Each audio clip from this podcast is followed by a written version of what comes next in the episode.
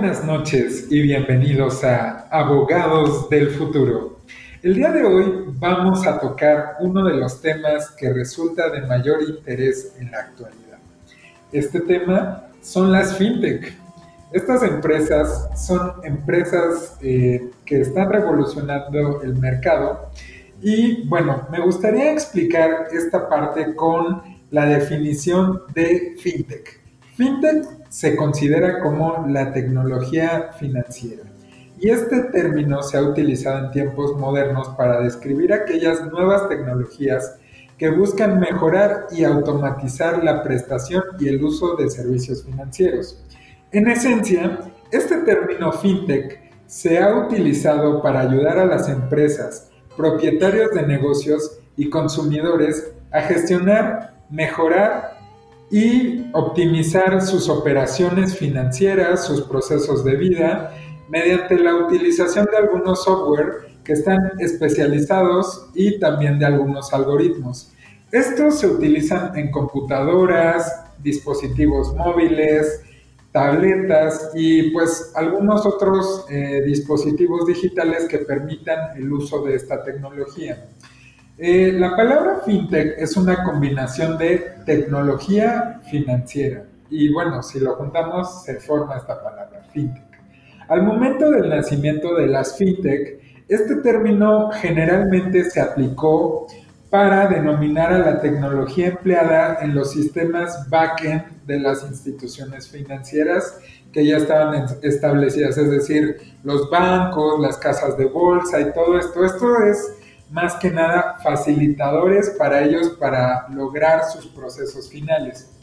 Y bueno, eh, sin perjuicio de lo anterior, eh, después de esto se produjo un cambio hacia los servicios financieros más orientados al consumidor y, por lo tanto, una, una definición que resultó más orientada al consumidor. FinTech Incluye ahora diferentes sectores e industrias como lo son la educación, la banca minorista, la recaudación fiscal y recaudación de fondos, las organizaciones sin fines de lucro y gestiones de inversiones, por nombrar algunos. Bueno, y tomando en consideración esto, me gustaría preguntarte a ti, David, ¿nos podrías dar algunos otros ejemplos de las, de las aplicaciones de las fintech actualmente? Hola Juan, muchas gracias. Pues sí, este tema es muy interesante y como mencionabas, esto no es algo tan nuevo. Los bancos lo llevan haciendo desde hace mucho tiempo. De hecho, podemos considerar que la revolución más importante en, en, la tecnología de lo que hoy se conoce como fintech fue en los años 80 cuando se popularizaron los cajeros electrónicos porque fue la primera vez cuando se utilizó tecnología para facilitarle los servicios financieros a, todo el público en general. Antes tenías que ir a los bancos, hacer filas, pero cuando llegó los cajeros se presentó una revolución. Y ahorita estamos e, enfrentando una nueva revolución que puede ser mucho mayor a la que dieron los cajeros.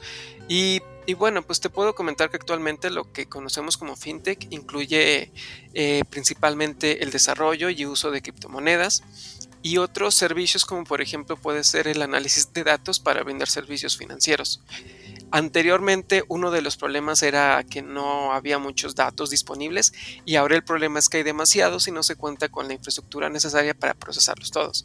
Así que el, el, reto está ahí en, crear tecnologías que nos permitan utilizar todos estos datos para facilitar los servicios financieros. Y es ahí una de las eh, principales ventajas que tienen las fintech porque al hablando de servicios de banking, es decir, todas aquellas tecnologías que apoyan a los, a los servicios que prestan los bancos, este análisis de tecnologías ha sido muy importante porque ya permite conocer de entrada el comportamiento crediticio de una persona sin acudir a, por ejemplo, algún buro de crédito y se basa simplemente en, análisis estadísticos. Eh, también actualmente, como mencionábamos, lo que tiene más atención en los titulares son, son lo de las criptomonedas. Principalmente aquí el, Bitcoin, que como comentamos en el podcast pasado, tiene un valor muy volátil, que actualmente está muy alto y que representa un, aumento de aproximadamente casi 200% de, en su valor a, comparación de lo que se vendía cuando esta tecnología primero se popularizó en el público. Y también pues eh, hay otras aplicaciones en cuanto al, a fintech. Y otra que es por ejemplo muy utilizada aquí en México eh, y son para medios de pago y transferencias. Por ejemplo, las plataformas de pago, comercio electrónico, transferencias internacionales, que antes hacer una transferencia internacional era un problema enorme. Y ahora, por ejemplo, a, nuevas empresas como TransferWise, eh, Bits y otras, hacer estos pagos es muy fácil y lo más importante es que casi no representa costos. Eh, también está la los créditos digitales, que estas son empresas que ofrecen productos de crédito a través de las plataformas electrónicas. Y estas van muy de la mano a lo que estábamos comentando, de que el, uno de los aspectos más importantes de las eh, fintech es que utilizan eh, mucho Big Data y Analytics, es decir, integran inteligencia de negocios, ciberseguridad, contratos electrónicos y otro tipo de tecnologías. Y otra que también ha sido muy revolucionaria y que también ha sido uno de los factores que ha permitido que las fintechs sean tan populares es en lo que respecta a finanzas eh, personales y a asesoría financiera. Es decir, que antes muchos de los servicios financieros te tendrían que ser explicados por un experto y ese experto te cobraba o el banco utilizaba mucho que no conocías varios términos para, pues no en tu mejor beneficio, pero ahora con el Internet eh, ya cualquiera puede consultar estos términos, puede asesorarse y lo más importante, tiene las herramientas y el conocimiento para elegir qué acciones le corresponden más para su beneficio en cuanto a las actividades de, de finanzas personales. Y pues algo que ha estado muy importante últimamente y sobre todo aquí en México es lo que se conoce como crowdfunding. Y, tú, Juan, pues ya sabrás que esto es algo muy importante. ¿Qué nos puedes decir acerca del crowdfunding? Claro, David. Pues mira, justamente eh, eh, dentro de las actividades que más han tenido desarrollo dentro del mercado eh, mexicano es justo este del crowdfunding. Actualmente lo que, bueno, lo que ha ocasionado el crowdfunding es una expansión, eh, pues se podría decir de tamaño monumental dentro del mercado mexicano. De hecho, es tan potente este tipo de, eh, pues, financiera que eh, pues ha tenido diversas, diversos impactos dentro del mercado mexicano. Eh, principalmente me gustaría hablar de, eh, pues bueno, de su desarrollo que ha sido exponencial. En México, el potencial del mercado de crowdfunding se ha contemplado, de hecho, como uno de los más grandes en toda Latinoamérica, si no es que el más grande. Se estima que a julio de 2015 la industria de fondeo colectivo en México ya había fondeado exitosamente 4.081 campañas recaudando un total de 256 millones de pesos de 53.276 inversiones de personas, pues entre personas físicas y morales, que básicamente lo que estaban haciendo era como lo que conocíamos anteriormente como la vaquita. Esto pues significa que eh, pues antes tú le presentabas el proyecto a tus cuates, a tus tíos, a tus primos y les decías, ¿sabe qué? Vamos a armar la vaquita y con esta vaquita pues vamos a darle para adelante para abrir mi tiendita, para hacer mi, mi empresa y todo esto. Pero gracias a los medios digitales lo que se nos permitió fue armar esta vaquita con las personas que están en todo el mundo. Y yo creo que esta es de las principales ventajas del crowdfunding. Dentro de México, el crowdfunding, según la Asociación de Plataformas de Fondeo Colectivo, la llamada AFICO, hay seis tipos de rubros de crédito. El primero sería el de donación, en el cual los donadores apoyan a organizaciones no lucrativas sin esperar recibir eh, pues alguna clase de beneficio que sea tangible, o sea, es de, como caridad, vamos a decirlo. La segunda es eh, de capital. En este tipo de, inversiones de crowdfunding, eh, es donde los inversionistas aportan capital a organizaciones y negocios a cambio de un porcentaje de estas acciones o les dan alguna participación dentro del negocio. Uno tercero sería el de deuda o préstamo. En este caso, los prestamistas van a otorgar dinero a solicitantes a cambio de una tasa de interés y les van a devolver el monto del préstamo más los intereses. Y esto sin intermediarios financieros, que pues bueno, son estos pequeños préstamos que están saliendo eh, como eh, préstamos personales y este tipo de cosas. Una cuarta sería la de recompensas, en la cual los individuos fondean proyectos creativos a cambio de una recompensa en especie. Vamos a decir que, eh, pues, no sé, tú estás financiando eh, una construcción de un desarrollo inmobiliario, ¿no? Entonces, eh, lo que te dicen, ¿sabes qué? Si tú nos das, vamos a decir, un millón de pesos, dos millones de pesos, te vamos a dar un departamento dentro de nuestro desarrollo inmobiliario y este sería como el, premio, vamos a decirlo de esta manera.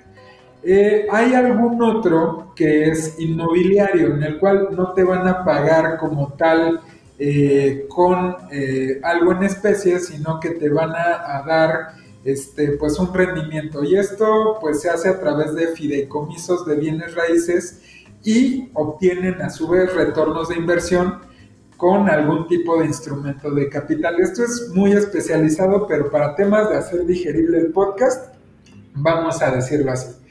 Eh, y uno último sería el de las regalías, que en este caso los inversionistas obtienen un porcentaje de las ganancias que deriven de una licencia o cuota de uso de los activos que financien.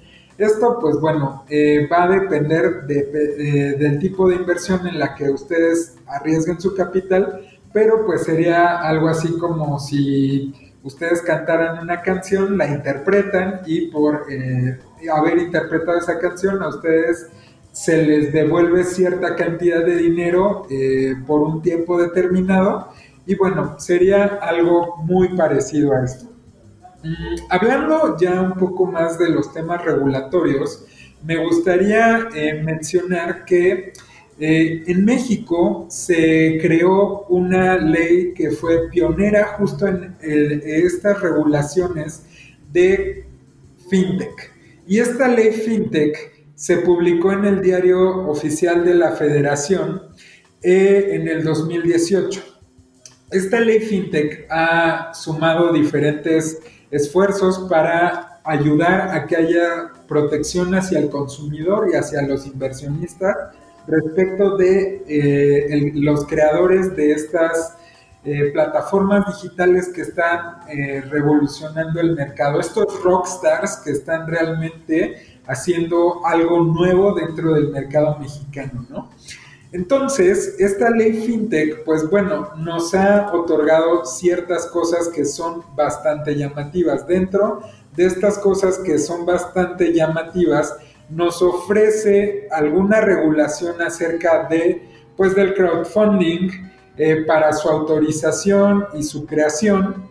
Eh, también este, nos habla cómo van a operar y bueno, nos designa como el regulador de estas empresas a la Comisión Nacional Bancaria y de Valores. Y hablando de esto, justo esta semana la, Comisión Nacional Bancaria y de Valores eh, empezó a liberar cierta información de que está analizando alrededor de 93 solicitudes de empresas que están eh, pues buscando entrar dentro de este esquema de las fintech.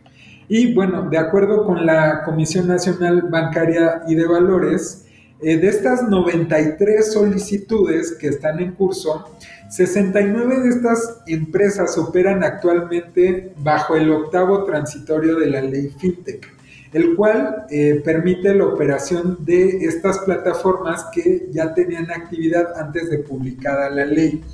Esto creo que es un esfuerzo de la Comisión Nacional Bancaria de Valores por proporcionar cierta flexibilidad y adaptarse a, las, eh, pues a la dinámica del mercado, que ha sido bastante vertiginosa dentro de este tiempo.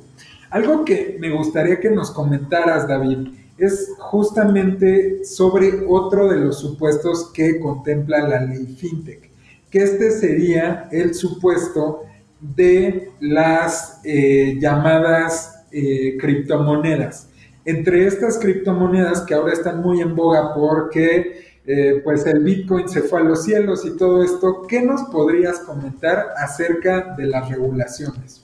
Bueno, pues como mencionaba, sí, efectivamente la ley FinTech, o, como es normalmente conocida la ley para regular las instituciones de tecnología financiera, es un hito en Latinoamérica porque es de las primeras de su tipo que se encarga de prever normativa que regule las operaciones de este tipo de instituciones. Y hablando un poco de los temas que esta ley regula, pues uno de los más eh, importantes y, que más llama la atención es, es la regulación de los cripto, de las criptomonedas o como lo llama esta ley los activos digitales, activos virtuales.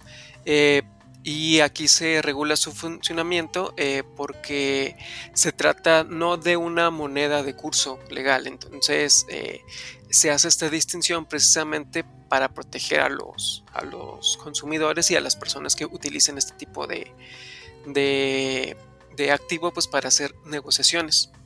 Y también es muy importante decir que la ley eh, prevé que se debe registrar una criptomoneda ante el Banco de México. Eh, también es muy importante reconocer que en esta ley se se tocan otros temas, como por ejemplo lo que es la banca abierta, eh, donde se plantea la obligación de compartir los historiales financieros de los clientes.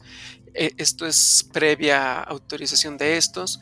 Y otra cosa también muy importante es lo de los modelos novedosos. ¿Qué serían los modelos novedosos? Bueno, estos, los modelos novedosos son empresas que tienen un modelo nuevo en el cual realizan servicios financieros. Eh, de acuerdo a la ley es, es para, eh, lo consideran cualquier prestación de un servicio financiero que utilice alguna herramienta o medio tecnológico con, con una distinción a lo que ya se maneja en el mercado. Es decir, que se prevé un, un medio regulatorio para empresas que todavía realizan actividades que, no están normalmente reguladas. Y esto es uno de los puntos que más eh, que más importan a los, a los emprendedores y a otros inversionistas porque realmente se les deja un poco en el limbo a estos nuevos modelos porque no se hace una definición explícita de lo que son. Pero hay otras eh, definiciones que sí se manejan muy bien en la ley, como, por ejemplo es lo de crowdfunding, que, que, viene muy regulado en, cuanto a las actividades y las, y las modalidades en las que se puede realizar. Y otra cosa que también se maneja, eh, que esto es algo muy nuevo, eh, para, sobre todo para legislaciones de Latinoamérica, es lo que conocemos como las carteras digitales o los fondos de pago electrónico. Esta ley prevé que todas las instituciones que realicen este tipo de, de, de, servicios, ya sea de fondos de pago electrónico o cualquier otro que se relacione, este, por ejemplo, em, empresas que hacen transferencias sin que haya cheques o, que son totalmente virtuales, eh, tienen que manejarse un registro. También las empresas que manejan lo que se conoce como las, las wallets digitales, eh, para que sean bien esos servicios, eh, asuntos inmobiliarios, todo esto se tiene que registrar. Entonces es muy importante que si ustedes conocen o, están utilizando alguna de estos tipos de aplicaciones, eh, consulten el registro que hace la Comisión Nacional Bancaria y de Valores de todas estas. Primero, para que se cercioren que la empresa es real y segundo, para que les dé confianza a los inversionistas y no se, y se disminuyan actividades de, de, por ejemplo, fraudes, suplantación de identidad y otro tipo de, de malos manejos que se pueden hacer con la información de los, de los usuarios. Juan, eh, allá hablando de un poco de, todo esto, ¿qué nos puedes decir un poco más de lo que la ley FinTech prevé?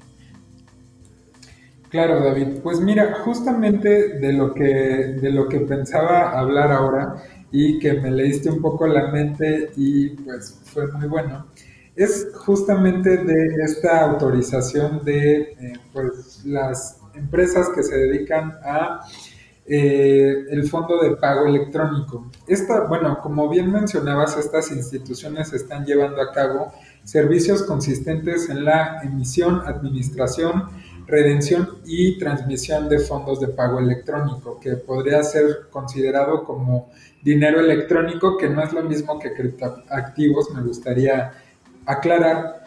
Eh, solamente lo que nos habla la ley es que tienen que haber saldos de eh, dinero electrónicos dentro de estas plataformas.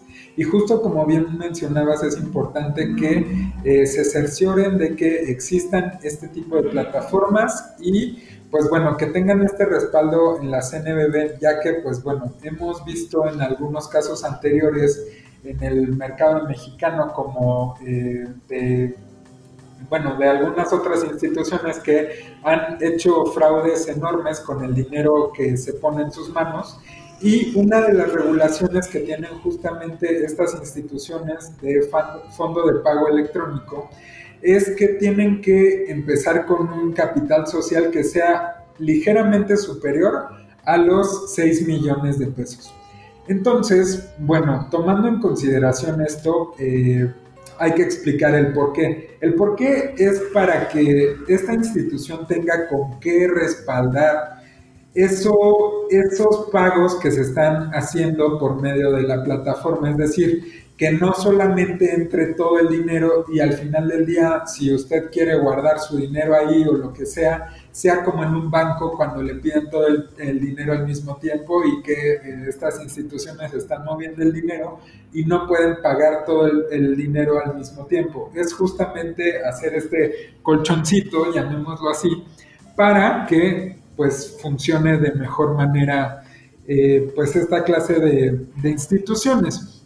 Y bueno, eh, mediante estas cuentas que manejan estas, este tipo de empresas eh, a nombre de los usuarios, o sea, usted, que mantienen con esta institución, se obligan a entregar por su instrucción a otros clientes cantidades de dinero o activos virtuales equivalentes o menores al saldo que usted tenga en su monedero electrónico respectivo, que era lo que llamaba David un wallet.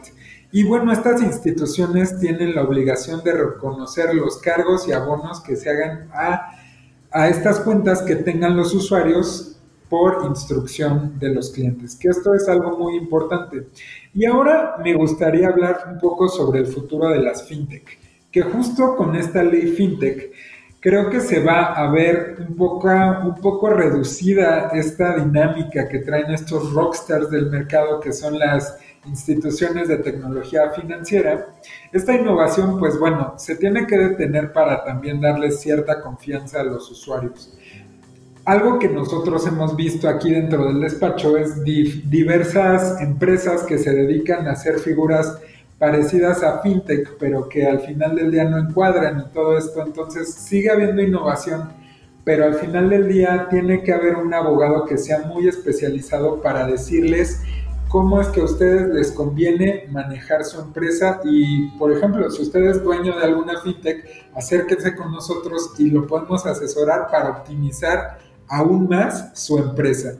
Y bueno, mientras tanto, en este futuro de las fintech, el crédito bancario eh, al sector privado, pues sabemos que no está viviendo su mejor momento por la pandemia y haber alcanzado un punto máximo en el 2014. Y bueno, ya no se dedica tanto a financiar a las pymes. Y estas pymes están buscando pues otras fuentes de crecimiento, ¿no? Y esto creo que se ha visto muy claro justamente en los últimos indicadores que nos ha dado el mercado, principalmente en el crowdfunding, ya que de acuerdo con datos del noveno reporte nacional de inclusión financiera en México durante el año 2017, cerca de 8.000 empresas consiguieron financiamiento para sus proyectos mediante mecanismos de fondeo colectivo o crowdfunding. Esto, eh, pues bueno, quiere decir que ha habido un crecimiento del 280% respecto a lo que se había registrado en el 2015, que es un crecimiento pues muy grande. Ah, y bueno, esto también se, se complementa con que hubo un aumento de inversionistas que querían financiar justo este tipo de cosas. Un poco más de 83 mil personas frente a las 46 mil 16 que en el 2015. Y bueno, en este orden de ideas, David, me gustaría que nos dijeras, eh, pues bueno, qué es lo que podemos esperar respecto a este futuro en las fintech y cuáles son tus pensamientos finales. Bueno, pues como comentábamos, esto se trata de regulaciones muy nuevas, no solamente a nivel nacional, sino a nivel internacional. Entonces lo que podemos esperar es que se adapten mucho a lo que el mercado presenta porque eh, si bien estas leyes son nuevas, eh, aún hay mucho margen para que crezcan, principalmente en lo que respecta a la creación de un ambiente de negocios que propicie el, las fintech, porque ahorita estamos hablando de que se impone una carga regulatoria, lo que para muchos inversionistas y emprendedores limita un poco lo que es su creatividad y, y que se experimente aquí en México con, con nuevos modelos de negocio. Y otra cosa muy importante es que se tienen que adecuar a las situaciones actuales. Por ejemplo, el tema del COVID-19 hizo que muchos de estos servicios aumentaran exponencialmente sus usuarios y la cantidad de inversiones que están manejando. Y asimismo la, la tecnología, sobre todo para medios digitales, avanza constantemente y la regulación se queda mucho atrás. Entonces habrá que esperar a lo que pasa en años, en los siguientes años, para que en verdad podamos hablar de que México tiene un ecosistema que es seguro para todos este tipo de clientes y eh, empresas y, sobre todo que, el aspecto regulatorio tiene que ir creciendo con el mercado este, y tiene que verse más como un, valor agregado para las empresas que se quieren establecer en el país, más que, que como un obstáculo para la innovación. Y pues como mencionaba Juan, cualquier cosa eh, siempre queda a la interpretación. Muchas cosas de esto son nuevas, entonces ni la autoridad tiene alguna idea muy clara de cómo esto va a evolucionar, porque igual lo que ahorita se considera como un, modelo de negocio probado, mañana no lo sea. Entonces hay que estar muy al pendiente y sobre todo fijarse en las tendencias del mercado y cómo estas eh, son atendidas por la autoridad. Y Juan, pues no sé si tú tienes algún otro comentario final. Eh, justamente para cerrar esto, me gustaría decirles a todos ustedes que están buscando una asesoría integral para constituir a sus fintech o para llevar la regulación que marca la CNBB y todo lo que viene dentro de la ley fintech y las regulaciones de carácter prudencial que ha emitido el Banco de México, la Comisión Nacional Bancaria de Valores y estas, estos reguladores financieros, les recomiendo y les invito a que se asesoren con nosotros, con Corporeto, un equipo preparado para este tipo de contingencias legales y con gran preparación y experiencia en FinTech. Somos uno de los despachos con mayor solidez al respecto y que en este en este muy particular punto de las fintech, nos encontramos muy capacitados para apoyarle y contamos con toda la preparación necesaria para optimizar su empresa. Acérquese con nosotros y contáctenos en www.corporeto.com